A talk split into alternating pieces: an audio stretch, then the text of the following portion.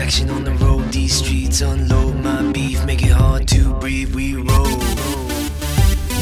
we roll. 哪儿就是办了一个马拉松，然后你跑完之后，就是你来你来报名跑了之后，包你住，呃，包不包吃我忘了，然后还能送你两瓶酒。贵州吗？贵州我就不是贵州，不是不是贵州，反正是别地儿。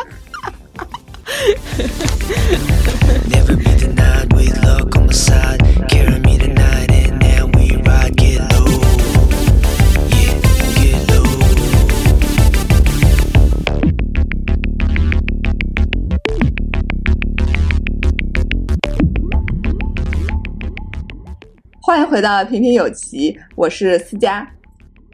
我是米娅。今天这一期我们要和大家聊一下关于体育策划是一个什么样子的职业。然后我们邀请到了业内的一个专业人士，也是我多年的好友雨农，到我们的直播间来和我们畅聊一下我们对于体育策划想了解的一些有趣的事儿。欢迎欢迎，你觉得体育策划是一个什么样子的职业？就比如说你在 Boss 直聘啊，或者是拉勾这种网站上，你看到体育策划的这个职业描述，和我们看到的是一样的感觉吗？还是你能不能就是根据自己的经验来跟像我们这种完全不知道他是在干嘛的一些人来形容一下你自己这个职业？嗯，就是其实体育策划就和做线下活动都差不多，只不过就是它是一场比赛而已。像你在做体育比赛的时候，就是你做线下活动的时候，就是你需要筹备的，包括这些前期的这些设计啊，然后制作物的这种设计，然后包括现场环境的勘察，然后包括人员的这个分配，就是和任何一场大型活动都差不多，只不过大型活动是在可能是在一个封闭的场地里，然后像我们做的体育赛事是在一个户外的场地。嗯、其实我就是看到体育策划的时候，我比较想问，我发现我比较想问是什么，就是你们到底是策划的是一个嗯。赛事，就是一个比如说一个还不存在的赛事，你们要把它策划出来，制定它的规则、流程等等，还是说呃其实已经有这种赛事存在了，但是你们要把它具体的定下来，去勘察路线啊，就把它具体的实现出来，呃，是偏向前者还是偏向后者？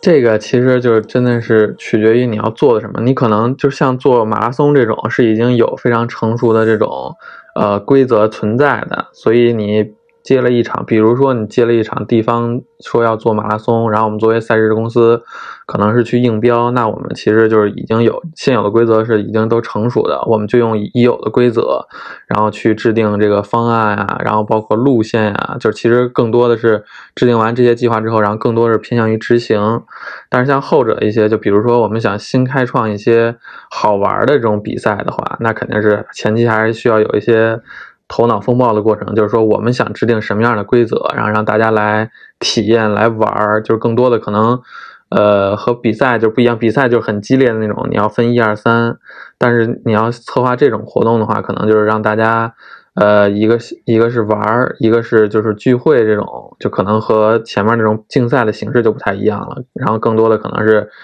因为现在其实各各种各样的体育活动还挺多的，就像什么斯巴达呀，然后像其他一些什么。呃，泥泞跑呀，像其他还有还有我知道的，可能比较小众的那种，反正在公园里的那种跑步活动啊，其实还多种多样的。这大家可能都是想一个创新的这种规则和方式，然后吸引更多的人参与。嗯，那比如说像已有的赛事，然后你们去执行的时候，比如说你们去定路线，那有那种标准吗？就比如说这个路线，我的规定它是大概一个路况是怎么样，或者是有有这种类似的标准在吗？其实像马拉松这种定路线，尤其是你要在城市里做马拉松的话，你考虑的可能就不光是你觉得这条路线 O 不 OK，就是你你自己可能先开始看了一条线路之后，然后你还要根据当地跟当地政府部门沟通，是因为你要涉你要在城市里办马拉松的话，你涉及到封路的问题，所以这个时候就是跟交警公安他们那边沟通完了之后，人家会给你一个反馈，就说。呃，你跑的这条路，现在可能对，如果我们封路的话，对我们交通压力会非常大。他们也会推荐一些，会让我们或者临时啊改个线什么的，这都很有可能发生的情况。所以就是也不是说我们想定哪条线就能完全定，就是我们定完了这条线之后，也会跟当地的政府再沟通一遍，然后，然后最后人家确定了说你可以跑这跑这条线了之后，我们再按这条线上具体策划，然后这个时候就涉及到很多部门去跟我们协协作，然后一起就是把这件事情做执行执行好。哎，那你是怎么样就选择体育策划呢？因为我听那个米娅说，你的本科和研究生的专业好像都跟这个没有什么大的关系。啊，是的，就是因为可能比较喜欢运动吧，那会儿比较喜欢打篮球。本来以前刚刚回国内的时候，本来也是想找一个篮球相关的工作，然后但是机缘巧合的这个关系，然后就进了这个路跑赛事的部门，然后就一直做到现在。那你当时有其他的选择吗？就是除了现在这家公司以外，呃，当时其实就是我也没抱着就是一定能成，因为毕竟自己学的不是跟体育一点这都不着边儿。然后呢，在其实，在进体育这家公司之前，也做过一阵儿就是金融行业的从业者，哦，但实在觉得干的有点没有意思。那我比较好奇，你能说一下，就是到底你当时在做金融行业，然后你是做到什么点，你突然觉得自己可能不太跟这个行业不太适配，或者是自没有没有办法再继续？也也不是说不能干下去，但就是觉得有一些些无聊。然后呢，正好真的是，我觉得这个真的是缘分，你知道吧？就是 有一个朋友说，你居然是因为无聊才离开了这份工作，这是我怎么样都想不到的。对，我也觉得，因为我自己本身也是从从事金融行业，我不会用无聊来嗯形容这个行业。不是，因为可能因为我做的那个工作比较无聊，和你做的那个工作又不太一样，就充满挑战。就我那会儿，他那个是做做外汇期货的，就是也不能说无聊，每天就面对电脑，然后要疯狂的交易，然后要判断这个、嗯这个走势啊什么的，其实也是一个可能比较刺激的过程。但那会儿就觉得也没有那么的吸引，是有点类似那个《华尔街之狼》里面的那种嘛，就是交易大厅，然后所有人都非常的高高度紧张，然后每天都看着那几个大屏幕这样的那种。倒倒也没有类似那，就是我种对吧我我我记呃，得那家我知道没有那么 fancy 嘛公司，但，没有那么 fancy，但是但但是但类似但是是是类似的工作，trader 对吧？是吧？嗯，对，就是就是就是你要随时关注就是世界各个各国的信息，然后 就要做出反应，要不然你就只有亏钱两个字。那这工作听上去并不无聊呀。对啊，我觉得你这是不无聊工作相当有但是对于挑战性。对，这但是对于我的那会儿来说，就是 实在是没有去，那你当你当时做了多久？做了半年吧，做了半年多一点儿。那我觉得你还想的挺清楚的，就是一个工作做了半年，你就看出来，觉得自己在这个地方可能再做下去浪费时间。我觉得你这个转行转的非常的非常的果决，我觉得。可能我心理承受力可能也有问题，就是我 就是一看亏钱我就难受，你知道吧？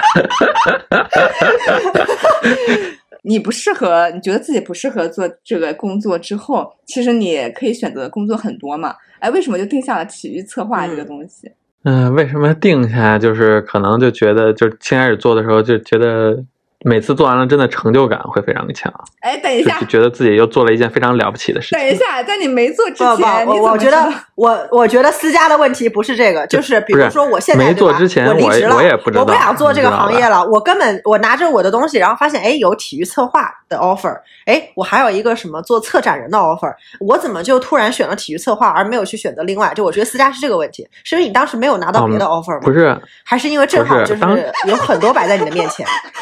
就不是是真的，就是就是刚才我说的，就是机缘巧合，就是那个朋友来问我，哎，说我认识那个一个体育公司的老板，然后那个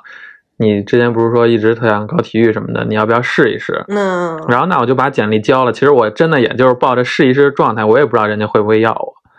然后结果就是面完第一次之后，然后第二次又去面试，然后面完试人家就问说，哎，那个你就是就是篮球可能那边那个现在没有空缺的职位，然后那个跑步这方面你想不想做？然后当时其实就是真的就是就是面完试之后就是想一心的想进体育行业，也没多想，就是说是做跑步还是做篮球。然后那就是跑步部门有空缺，那我就进了这个跑步部。嗯，哎，面试的时候问你啥呢？因为你这个不管是专业还是还是就业经历，都跟体育完全不相关。哇塞，你问的这个我还真的可能看中的我的我的才华。我们就缺这么不要脸的人。嘉嘉宾嘉宾，你如果这么聊的话，这一期我也不想放上去，真的。我 那你你的意思是说，前面有上杆子一千号人，然后来面皮策划这个工作，就你一个人打败了所有的面试者，然后得到了这个吗？应该是的。啊、就是你们公司交易员组团去面试了。没有没有，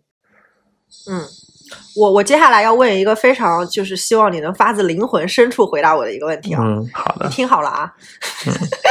就是因为你提到转行这个事情，我就想起来那个我以前我很喜欢那个乐高一个 master，他之前是做律师做了十几年。然后他后来因为自己的作品就是非常出名，最后就能靠乐高来赚钱。因为乐高 Master 这个呃能够入这个行的、能够入这个 list 的人，全国全世界都都很少，所以他相当于就成了这一个专业，相当于就成功的能用副业给自己赚钱了，所以他就把律师辞掉了。后来人家就问他说，其实律师也是一个非常的高薪而且受人尊重的行业，说问他为什么要把这个律师辞掉，其实可以一边做这个一边乐高当爱好，对吧？结果你知道他回答了一句什么话吗？我觉得对我触动挺大的。他就说，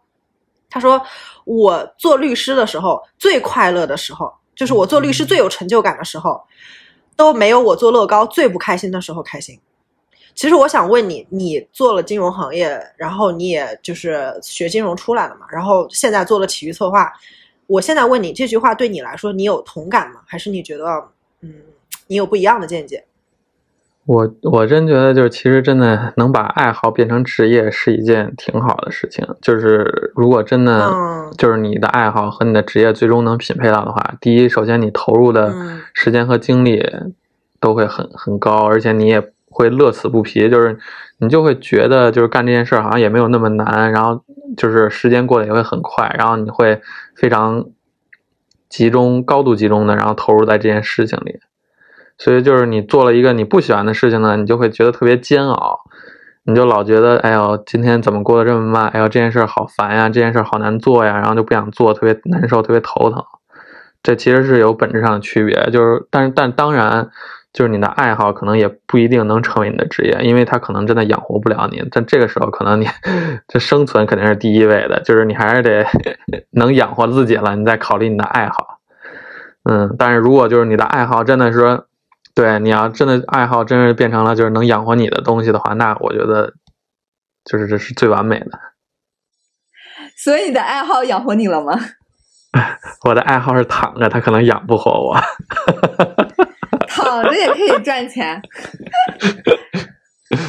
你你告诉我躺着怎么赚钱，我也学习学习。哎，你是不是想到一些不太正经的东西？但是我要说，有些人直播睡觉不是也赚钱吗？你是说日本新开的那个行业吗？陪睡行业？哎，你 对啊，就最近最近新闻那个我也看了，那个我觉得挺有意思的，嗯，竟然还有这种行业，是疯了吗？要不然要不然咱开一家。我人家那个陪睡行业好像是要找那种萝莉，然后什么的，是吧？长得很漂亮的类似那种女生，然后据说是可以提供什么手部枕着，呃，让男性能够更好入睡。等一下还有甚至可以什么提供吸枕这种。你我你们看的跟我是同一个新闻吗？我没有看到这个可以抱着新闻睡嘛嗯之类的那种。但是我啊想问，我看了这个，对，就是但是我想问，这真的睡得着吗？对，我也觉得你这个问题很好。我我觉得反过来啊，我想了，我想象了一下，我想象了一下，如对了，这待会儿这这段话，我老公听到可能会觉得生理不适啊，但是我还是要说个实话，不是我不删，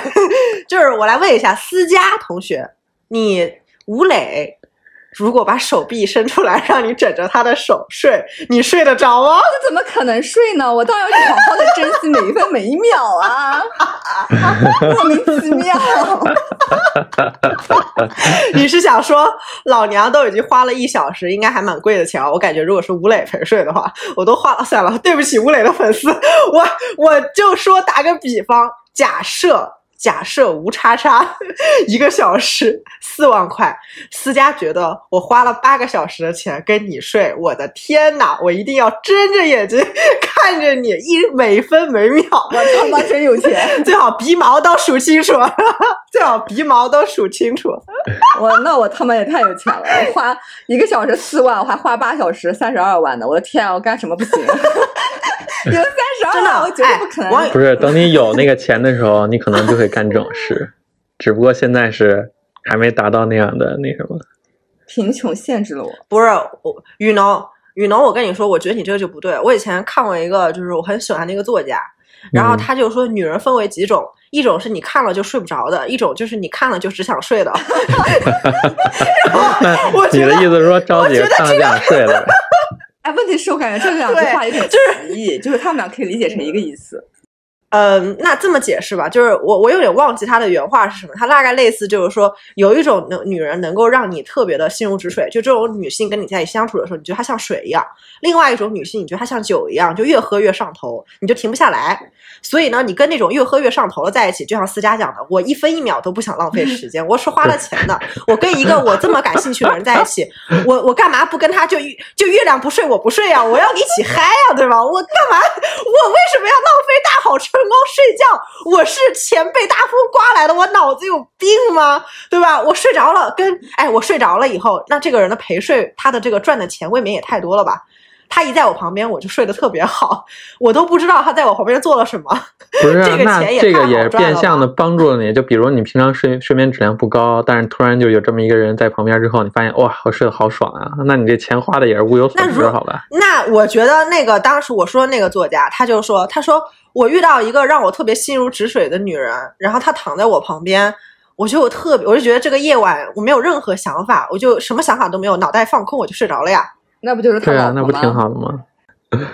思佳，你这个价值观，我要说一下，这个不符合社会主义价值观，你注意的，注意你的话，好吧？说的非常有道理 老婆给说明说明老婆给他心灵的慰藉，就是一到他旁边，就是觉得很安心，立刻就可以睡着了。我们就是需要这样的伴侣啊！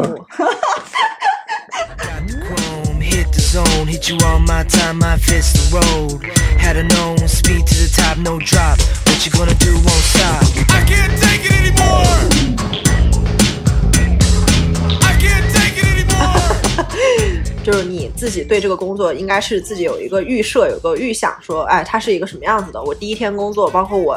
呃，工作一年，我会是一个什么样子的？你觉得你现在做了这么多年，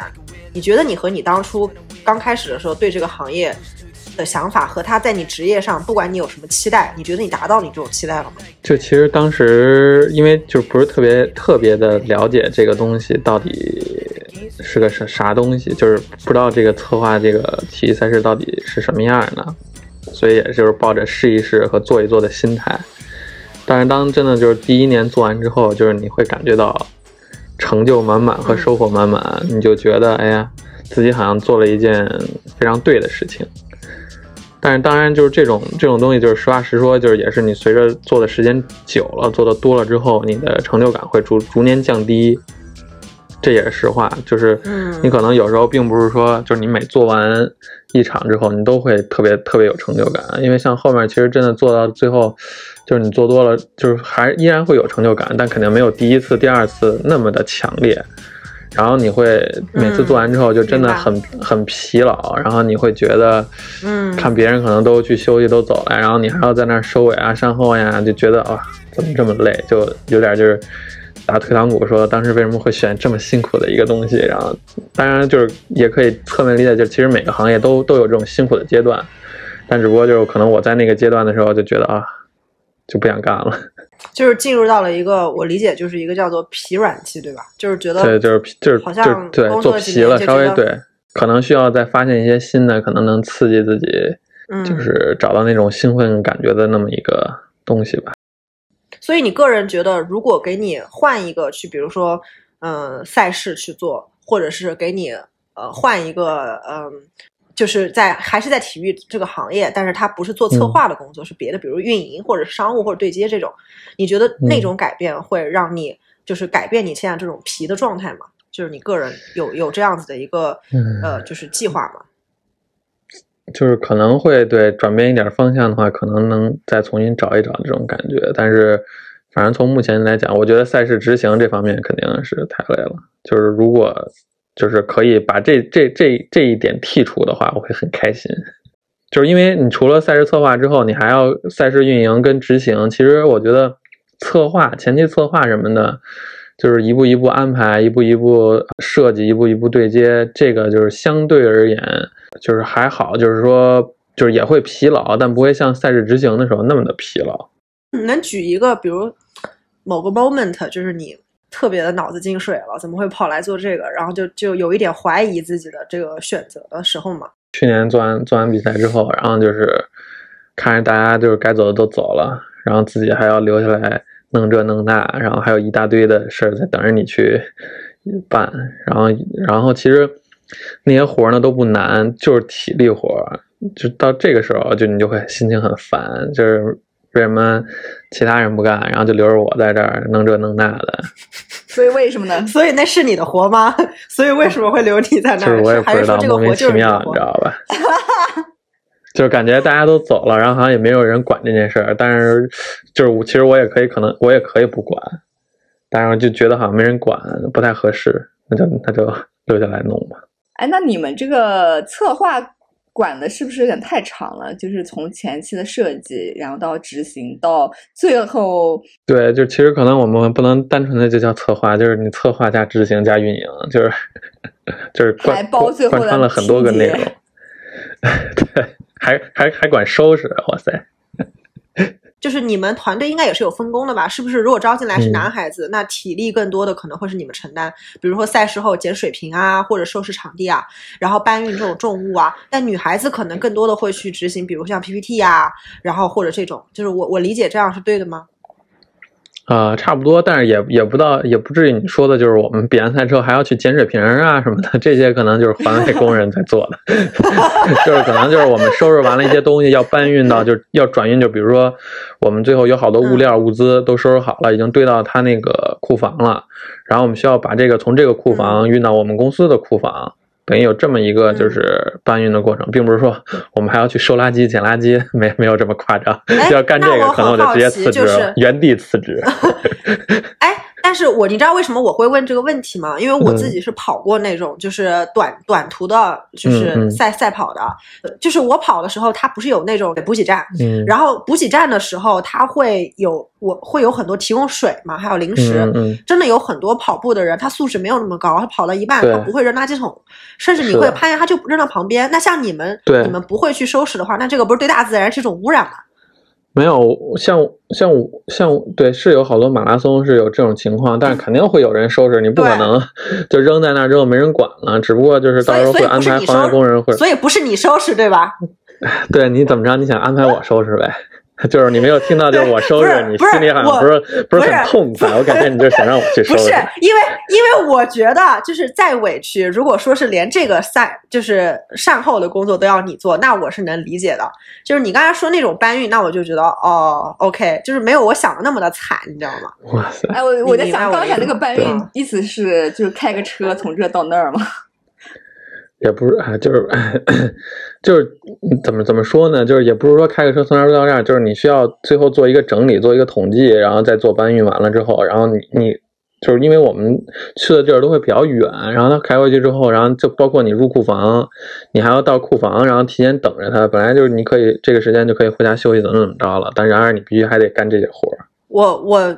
我觉得私家的问题是你能告诉我们 specifically 你到底要搬什么东西吗？比如举个例子，比如是补给棚那个帐篷，还是那个补给的那个桌子折叠起来要收好，还是说呃赛事的一些单子和报名表这些东西你要整理？不不是，就是其实我们有好多东西，就是比如说举大概的 item 就可以了。就是像我们用的，就经常的什么呃反光背心儿啊、大声弓啊，然后站点用的那个锥杆儿、锥筒、指挥棒、指挥旗，然后就很多的就是这种小样的物资，哦然后但是因为涉及量又很大，嗯。就是你要你需要都整理好了然后再搬运走。嗯。嗯，因为它嗯。我它还是得回收，回收过来之后，然后再统计，统计完了再装，装完了再运走，然后运完之后你还得接，然后再拆，再再从车上拆了，就嗯。就真的费的时间很长的。那我我好奇啊，就是你做这个的时候，心里面有没有想过说，哎，我要不要去综艺节目那边做这种就是策划，是不是会更有意思一点？比如 Running Man 啊，或者什么向往的生活呀？对，也有，但是可能在那方面的话，就真的是更需要，就是、我觉得更就是嗯那个你得想法特别多吧，因为它更多的是做那种各式各样的游戏，那个各种各种环节，对对吧对对对对嗯，对，嗯其实那个可能和体育赛事它有一个制定的那么一个还不太一样，就可能需要你是一个更有想法的人，倒也不是不可以，只不过嗯要不断不断的想一些就是非常好玩的东西吧，因为那种东西是为了让大家看的嘛，嗯和你专门参加一个体育赛事还是有不太一样的区别。哎，那你们这个体育策划所属的大行业之间有没有鄙视链？比如说做 Running Man 综艺节目的这种，做极限挑战这种的，就是是不是就比做普通的这种赛事的，他要就自我感觉良好很多？他就觉得，哎呀，我我是比较全面，我每天会接触一些很 fancy 的人，然后我做的这个东西能有多少流量什么的。然后你们做的这个东西线下的，我个人理解流量不会特别大，对吧？因为圈子也不会嗯特别多，不会特不会那个，所以会有一个这样的鄙视链嘛？就是哎你但是比如说同行交流起来的时候，如果是我的话，我如果是这个体育策划，嗯我肯定是我觉得我承办专业赛事的，才看不起你们做娱乐活动的。我可是严肃文学，哦，你你是这么想的是吧？网络小说。我们这商业对吧？我们对呀、我们看文是？片，你们看的是什么？嗯，那真的点那其实也不一样，我觉得这个就就是就其实我觉得娱乐行业和体育行业它还是隔隔行的，就是隔行如隔山，就是就是就是大家的。内容还是不太一样。那你就是真的，你说金融行业和体育行业，那是不是就是隔行如隔山呢？就这他俩差的东西是很大的。这个我们可以理解，但是呢，就是嗯。像我们看起来，就是比如说你们体育策划策划一个赛事，然后娱乐活动里面的那些也是一个比赛嘛，只不过是小型一点，然后明星参加的那种，嗯。这都是一对。就是属于，我觉得我跟思佳觉得你这个都属于策划行业，都属于运动类就是都属于策划，这个，对对，运动类的策划它还不是什么展的 Running Man、极限挑战啊这种，对，嗯，那那真的不太不太了解这个东西，呃，就就呃，我不知道他们会不会鄙视我嗯，但我们就是因为不太了解他们，也没啥可鄙视的。你刚才不还所以你说们到底存不存在过鄙视链？对，你刚刚不说 你还想过去，比如说这些综艺节目上做策划吗？你怎么能说你自己不了解呢？我觉得你在撒谎。不是啊，就是想归想，我们要想到非要想到鄙视人家吗？不，我的意思是说，你就没有了解。不是不不不，他的意思是你有没有羡慕人家，或者是觉得这对，这就是我们要问的这个问题，有没有就是我唯一的了解可能就是从电视上了解他们，没没有线下了解过他们。羽挠，我还是要问这个问题，这个问题我一定要问出来。我打个比方，嗯金融行业是有鄙视链的，这个你承认吧？谁鄙视谁呢？你说说我听听。我打个比方，头部的，对吧？一些他是会，比如我打个最简单的比方，就比如说同做，呃呃，比如说发卡或者信用卡行业或者储蓄行业，那么头部的类似一些大行，或者包括五大行啊什么，它就会鄙视小的。然后呢，在同样的情况下，但是工资它不一定很高，那工资很高的一些呃私营的商业银行，它会它会鄙视这种所谓的五大行。然后从技术来讲的话，互联网的金融它会鄙视这种非互联网金融，因为它觉得我们走在的我们走在了前沿，你们呢还在用那个。呃，就是就是那个人工打还在用 IE 浏览器，嗯，对我们这都已经你你要这么线上了说的话，我可这就是能能 get 到你的点。哎对，就是这个时候，get 到那我的点了就要说了，吧？我觉可能因得这一定为我们是有鄙视链的，对。就是可能因为我们是头部，所以也没必要鄙视别人，因为我们就是行业的标杆。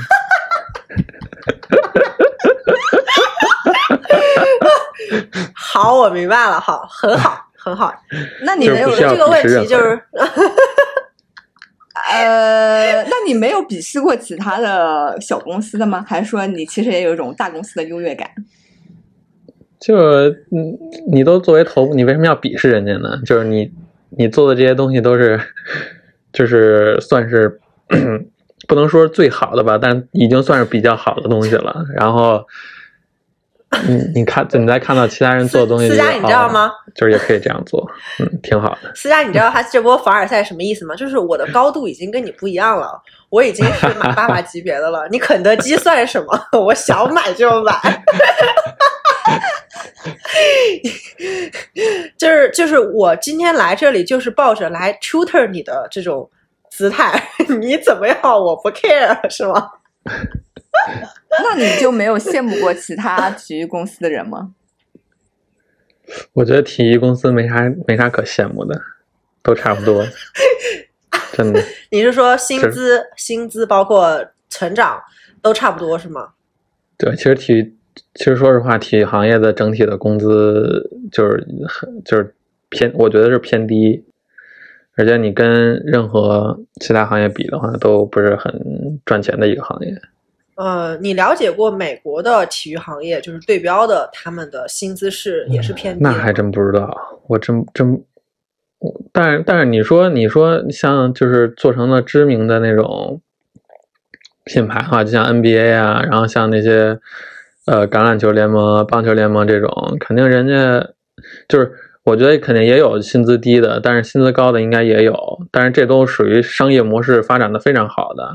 但是像国内，其实这两年就是体育行业刚刚起步，其实很多商业模式上的发展都还不是很成熟，所以相对而言的话，赚钱肯定也不是很高。而且像好多那种马拉松都是由地方财政支持，等于地方财政如果不支持你的话，你这块就完全少了一块收入，就可能你都就你都不是说办完了就是就持平，你可能就是你都办不了，你就是你没政府这笔支持的资金，你可能就是你都没钱办这件事儿，你知道吧？你刚才说的没有当地政府支持的意思是说，你们其实办这些赛事，呃，我以前一直认为都是去找一些大的，比如说像汽车行业，或者是呃，比如果汁行业，就是我了解到的，就是去找这种赞助商。什么叫当地政府它分很多种就当地它分很多种，就是其实像好多知名的那种大的马拉松，然后包括一些知名的赛事，其实它都是有大的赞助商赞助的。嗯像这种这种的话就还好，就是说我不用当地政府的这些、嗯呃支持支支持，我就可以办赛，然后我还能就是有一定的盈利，但其实盈利也非常少。但是你说像好多那种就是小地方，就是为了吸引游客啊，吸引人来啊，然后然后呢，然后吸引吸引就是全国各地的哦跑友来。那你说我要办一场，其实办一场马拉松也也是为了吸引大家过来玩儿，然后吸引大家过来跑一下，然后来看一下。对对对，像这种其实就是我我知道的啊，以前现现在不知道有没有了，但我知道以前那种就是为了你让你来跑，你来跑不仅免费报名，还送你这送你那，然后甚至可能有的还就是你跑完了之后，可能还返返你个五十一百块钱、哦这样的。之前是哪儿？就是办了一个马拉松，然后你跑完之后，就是你来你来报名跑了之后，包你住，呃，包不包吃我忘了，然后还能送你两瓶酒，贵州吗？贵州我就去，不是贵州，不是不是贵州反正是别地儿，不是茅台。如果也没有赞助商，然后你又是一个小地方，然后又是一个不太知名的比赛的话，你根本不可能赚钱的呀。哎，那你们比赛嗯，有奖金吗？没有奖金，光送点东西啊，我们也不送东西，金都没有啊？行，嗯，我们就是纯娱乐。你知道吗？这就是头部行业的骄傲。第一，他们不鄙视任何别人；第二，他们也不给奖金，因为大家他大家都会说，哎，我就是要去，我大家都上抢着杆子说要报名爱跑干嘛的，是吗？you know，就是这种就是大厂的拽，就是出门自带光环儿。对对对，就是我不稀得你，你爱跑不跑，你爱来不来，是吧？大厂也太开心了吧？嗯，哎，那你们做策划的话，我感觉就是你们这个策划包括的内容还挺多的。那你们要，其实我不能算一个就是全职的策划人，就是我更像一个策划运营和执行的人员。哦，就是策划其实占据我的工作时间内容，其实是一一小部分。其实我更主要的是想赛事的规则，然后赛事的这个呃怎么运营、怎么安排，其实更偏向运营一点儿。其实策划这个，嗯、我做的还是相对来说比较少一些。嗯，好，我们这期因为时间的关系呢，就先跟大家说再见了。下期我们会和雨农聊一聊关于最近发生的甘肃马拉松二十一人遇难事故到底孰是孰非的话题。谢谢各位听众朋友的支持，喜欢的话请大家点个赞、转发、订阅。各位朋友们，我们下期见。